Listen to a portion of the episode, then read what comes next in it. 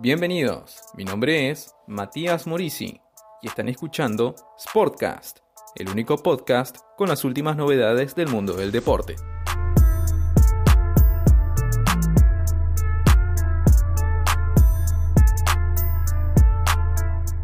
Seguí la actualidad del fútbol, básquet, rugby, tenis, handball y mucho más. Sportcast, nuevo episodio cada lunes a las 19 horas. Sportcast, todo el deporte en un podcast.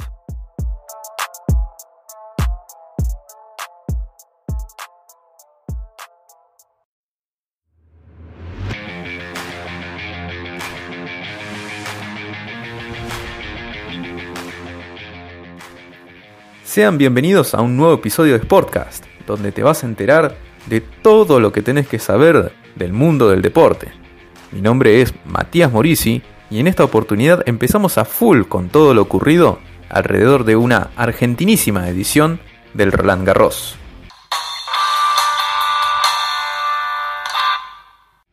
Si cuando mencioné el componente argentino presente en Roland Garros pensaste solamente en Diego Schwartzman y en Nadia Podoroska, déjame decirte que vas bien encaminado, pero que estás pasando por alto la actuación de un jugador más que importante.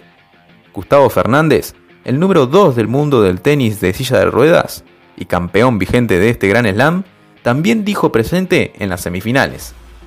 El apodado Lobito consiguió superar al escocés Gordon Reid, quien había sido su rival en la final del pasado 2019, con un doble 6-3.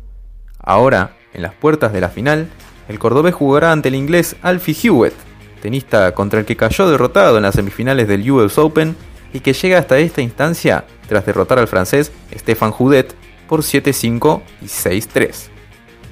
Fernández va por su tercer título de Roland Garros y su sexto de Grand Slam, pero para ello deberá superar una dura prueba ante el británico y luego plantarse en una hipotética final ante el japonés Shingo Kunieda, actual número uno del mundo que se encuentra del otro lado de la llave. Y cambiando de cancha, pasamos a hablar del gran tema del momento, el que tiene a todos los argentinos sentados en el sillón viendo horas y horas del mejor tenis. Por un lado, toda la inmensidad del Peque Schwarzman, venciendo en un tremendo partidazo al austríaco Dominic Thiem, el número 3 del mundo, por 7-6, 5-7, 6-7, 7-6 y 6-2, en un juego que se extendió por 5 horas. Esto le permitió además meterse en la acotada lista de estrellas del tenis argentino que consiguieron entrar en el top 10 del ranking ATP, siendo el décimo que logra meterse en el acostado listado, que tiene algunos pequeños nombres como Guillermo Vilas, David Nalbaldián o Juan Martín del Potro. No sé si el partido sea más corto, pero, pero bueno, en un momento ya, la, cabeza tenía una locura en la cabeza que ya no la podía controlar, como dije recién. El segundo set, el tercer set, tuve muchas chances, eh, no lo podía ganar. El cuarto lo terminé ganando. Eh, casi de, milagro después de tener muchas chances. Y bueno, el quinto creo que se dio todo perfecto y al final creo que le pude sacar un plus físico. Él, se vio un poquito más cansado que yo y saqué la diferencia por ahí, así que nada, una felicidad inmensa. Ya en semifinales, la dificultad aumentará un poco más, ya que el argentino deberá enfrentarse al número 2 del ranking ATP, Rafael Nadal. El español derrotó al joven italiano Yannick Sinner, de tan solo 19 años, por 7-6, 6-4 y 6-1. Cabe recordar que el Peque viene de obtener su primer triunfo ante Rafa en el último US Open, pero sin embargo, el historial no es favorable para el albiceleste, que cuenta con un 9-1 en contra de Nadal. Now you're into the semifinals for the first time. Yeah. Uh, it, what do you think of this opportunity? And now you can get to play Rafa, who you maybe have more confidence against now than you would, uh, you know, before Rome.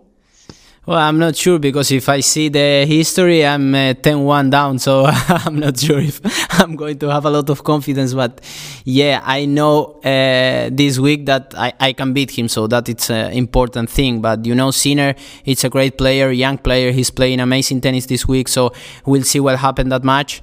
I know Rafa is the the guy who who, who has to win or who, who is in the best position to win today and maybe play the semifinal against him. But uh, you know, I, I will see the match. Just uh, trying to enjoy. I have two days free, so I'm not thinking yet uh, about the semifinal, and I'm thinking just about the, the, the crazy match I won, and uh, I'm, I'm very very happy ab- about the about the about the match and, and nothing nothing else right now. Schwartzman se mostró con la confianza de poder hacer un buen papel luego de la tremenda victoria que consiguió contra Tiem y sueña con vencer por segunda vez y consecutivamente a Rafael Nadal. Y de hablar del Peque, pasamos a hablar de la Peque. Nos referimos, por supuesto, a Nadia Podoroska, quien se convirtió en la primera jugadora de la historia en alcanzar las semifinales del Roland Garros empezando desde la quali, hazaña comparable solo con otras dos jugadoras que pudieron lograr lo mismo en otros torneos de Grand Slam. La australiana Christine Mattison en el Abierto de Australia de 1978 y la estadounidense Alexandra Stevenson en Wimbledon 1999. Su victoria fue ante la siempre difícil jugadora ucraniana, Elina Spitolina, número 5 en el ranking ATP, por 6-2 y 6-4, lo que le permitió ser la quinta tenista argentina de la historia en meterse entre las cuatro mejores del torneo francés detrás de Raquel Giscafré, Gabriela Sabatini, Clarisa Fernández y Paola Suárez.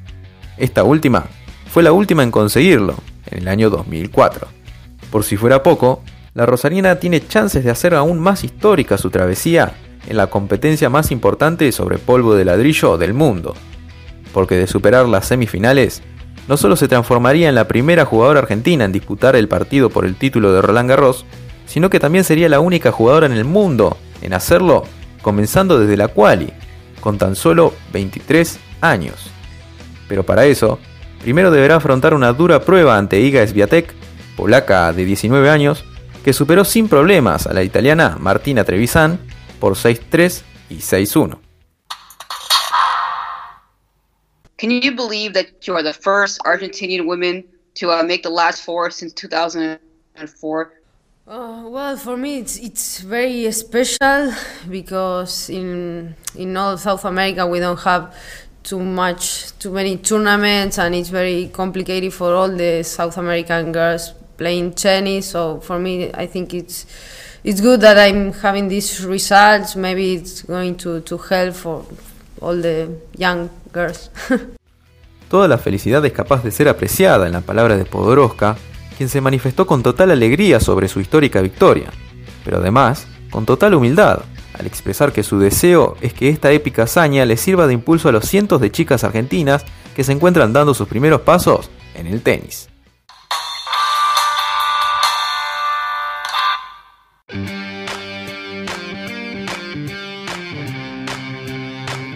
La NBA se encuentra en un momento clave luego de la ventaja de 3-1 que sacaron Los Ángeles Lakers ante Miami Heat en el duelo por el título.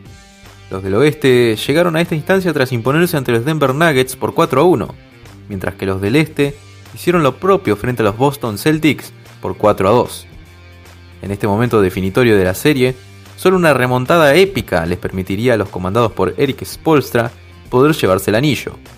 Claramente los angelienses tienen las de ganar, con lo que se podría comparar con un triple game point, ya que necesitan conseguir solo un triunfo más de los tres encuentros que se podrían jugar para adueñarse del título. Y dije que se podían jugar y no que se van a jugar realmente, porque eso ya depende de lo que pueda hacer Miami para doblegar a su rival y obligarlo a jugar un partido más.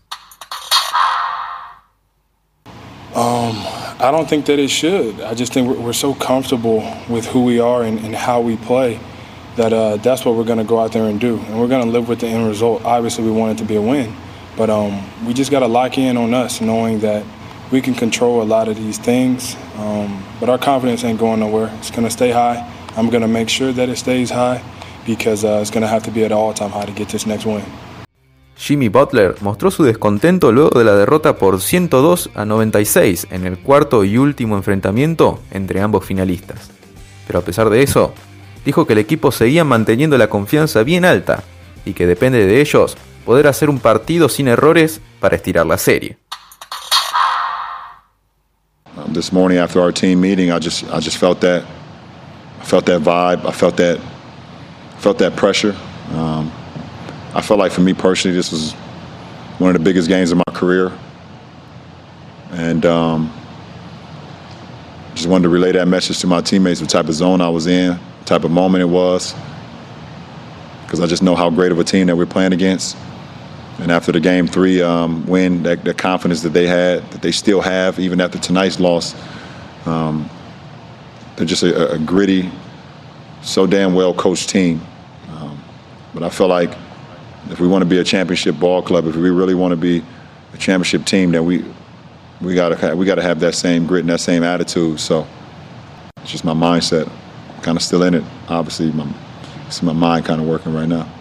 The King, LeBron James, acaso la máxima figura que tiene la NBA, confesó haber jugado uno de los mejores partidos de su carrera, en el que metió un doble-doble de 28 puntos, 12 rebotes y 8 asistencias. Además, explicó que la serie no está terminada y que él no se relajará hasta que el trabajo esté hecho.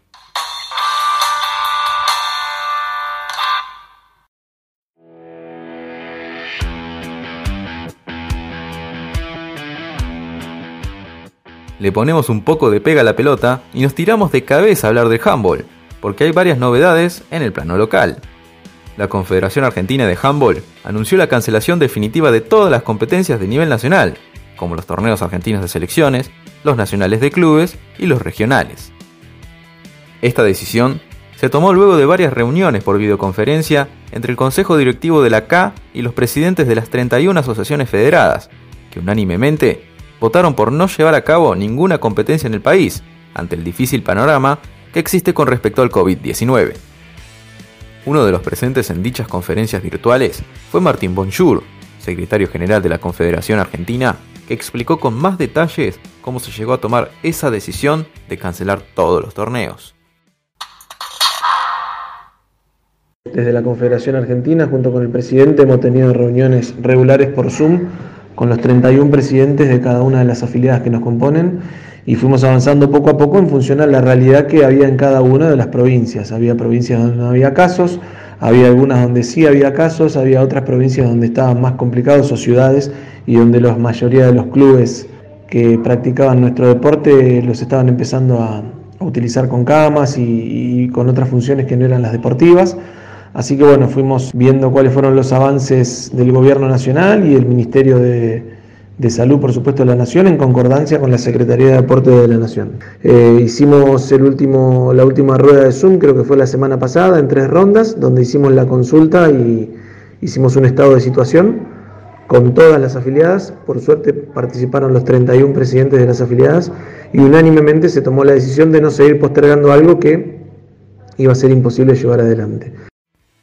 De esta manera, y ya poniendo el foco en el año próximo, la Confederación Argentina se encuentra trabajando hace tiempo para poder comenzar el calendario 2021 con el Circuito Argentino de Beach Handball, torneo que tuvo su primera edición el año pasado y que fue uno de los eslabones del gran crecimiento que viene teniendo esta disciplina en el país desde el oro y el bronce que obtuvieron la selección femenina y la selección masculina respectivamente en los Juegos Olímpicos de la Juventud de Buenos Aires 2018. Con respecto a que empiece el circuito argentino de beach handball en enero, es lo que todos deseamos. Estamos trabajando para eso ya desde hace rato, pero obviamente no podemos pasar por encima de ninguna decisión eh, de índole nacional o provincial, ¿no? con respecto a los cuidados que haya que tener y a los protocolos. Nuestro mayor deseo es poder empezar, sí, con el circuito, con el circuito de beach en el mes de enero. Esperemos, esperemos poder hacerlo. Esta competencia nuclea los mejores equipos del país, primero con una fase regional y luego con la llamada Copa Argentina, a donde acceden los primeros dos de cada zona en búsqueda del título. En la primera edición, el campeón, tanto en el femenino como en el masculino, fue IFES Fly Summer, que en ambas ramas contaron con jugadores de selección argentina. Como dijo Bonjour, el deseo es poder organizar el torneo y seguir manteniendo el crecimiento del beach handball en Argentina. Pero para ello, dependerán de que la situación sanitaria mejore considerablemente y que el Ministerio de Salud apruebe los correspondientes protocolos para que la competencia se pueda desarrollar con normalidad. Pero cambiando de tema, los que sí volvieron a la actividad son varios de los seleccionados argentinos, los cuales tendrán que afrontar competencias internacionales en los próximos meses. Por un lado, la selección femenina retomó los entrenamientos en el CENAR, comandada por el entrenador Eduardo Gallardo y la preparadora física Priscila Álvarez, pensando en lo que será el torneo preolímpico de Valencia, en España, del año próximo, donde de ganar dos partidos se clasificarían a los Juegos Olímpicos de Tokio. Pero la tarea no será nada fácil, ya que la guerra se enfrentará a dos países europeos, como el anfitrión y Suecia, y un rival de jerarquía similar, como Senegal. Argentina estará obligada a vencer a las africanas para poder tener chances de, superando a uno de los europeos, obtener el boleto a los Juegos Olímpicos de Tokio, en lo que sería una hazaña totalmente histórica para el handball argentino. Quien expresó cómo fue la experiencia de volver a entrenar luego de varios meses de confinamiento fue Micaela Casasola, central de Vélez Arfield. Eh, sin duda volver a entrenar y, tocar una pelota y, hacer trabajos en la pista, eh, nada, es diferente a lo que veníamos haciendo, así que tratándonos de, tratando en realidad de ir progresivamente para que no haya lesiones y, para que sea leve obviamente y no, no nos cueste tanto. Daddy más que nada, aparte de darnos la bienvenida obviamente, em, dio como una charla más informativa de, cómo seguían los entrenamientos, de más o menos el panorama que, que veían. Eh, hizo mucho hincapié en el, en el protocolo porque bueno, en el CENAR se está cumpliendo un protocolo muy estricto y para nosotras es todo súper raro, para ellos también son reglas que no estamos acostumbradas a cumplir, más en nuestro deporte, que es un deporte súper de contacto. Así que nada, más que nada hizo hincapié en eso. Las 10 jugadoras que se encuentran entrenando actualmente son Crivelli, Ponce de León, Casasola, Mayra González, Niño, Sofía Cabrera, De la Crode, Pipo, Mena y Sanz. En cuanto a la selección masculina, los conducidos por el español Manuel Cadenas también retornaron a las prácticas deportivas, aunque el motivo de preparación que los convoca es totalmente diferente. Con la clasificación a los Juegos Olímpicos asegurada por haber vencido a Chile en la final de los Juegos Panamericanos de Lima 2019, los gladiadores se entrenan con la mente puesta en el Mundial de Egipto 2021, que tendrá como novedad la ampliación de la cantidad de participantes a 32 selecciones, en vez de 24, por lo que ahora constará de una fase de grupos de 8 zonas con 4 equipos cada una. Argentina salió sorteada en el grupo D y el 15 de enero a las 14 horas abrirá la zona con el duelo ante República Democrática del Congo. Luego, el 17, a la misma hora, se medirá con Bahrein. Y finalmente, cerrará su participación en el grupo enfrentando a la poderosísima Dinamarca, nada más y nada menos que el último campeón del mundo. Será clave entonces poder superar a los africanos y a los asiáticos para no depender del milagro que puede llegar a ser derrotar a una potencia mundial como son los daneses. Quien aportó su análisis del grupo del mundial fue Sebastián Simonet, central de la Sociedad Alemana de Gimnasia de Villa Ballester. Bueno, es un, es un grupo que, que nos viene bien, eh, son equipos que conocemos, sabemos que los del pot 1 iban a ser todos duros y bueno, había que ver qué tocaban en el 3 y 4, en el 3 creo que nos toca de lo más fuerte que hay, eh, Bahrein es un equipo que han mejorado mucho, que en el asiático hace poco le ganó a, Qatar, así que bueno, va a ser un partido durísimo y, quizá con Congo sea el partido quizá más accesible, pero bueno, al final los en los torneos que mejor pot teníamos o que mejor grupo teníamos eh, fue el que peor nos terminó yendo, así que, creo que tenemos que, que mentalizarnos bien. Los gladiadores tienen previsto realizar una serie de giras preparatorias previas al Mundial con un puñado de amistosos contra selecciones que también dirán presente en la cita mundialista. La primera será en noviembre en Qatar, la segunda en diciembre en Rusia y la última en enero en Egipto, días antes del comienzo de la Copa del Mundo.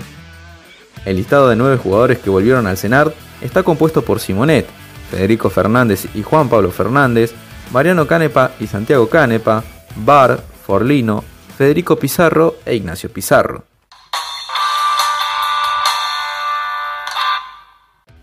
Así pasó un nuevo episodio de Sportcast, con todo lo que tenías que saber del mundo del deporte.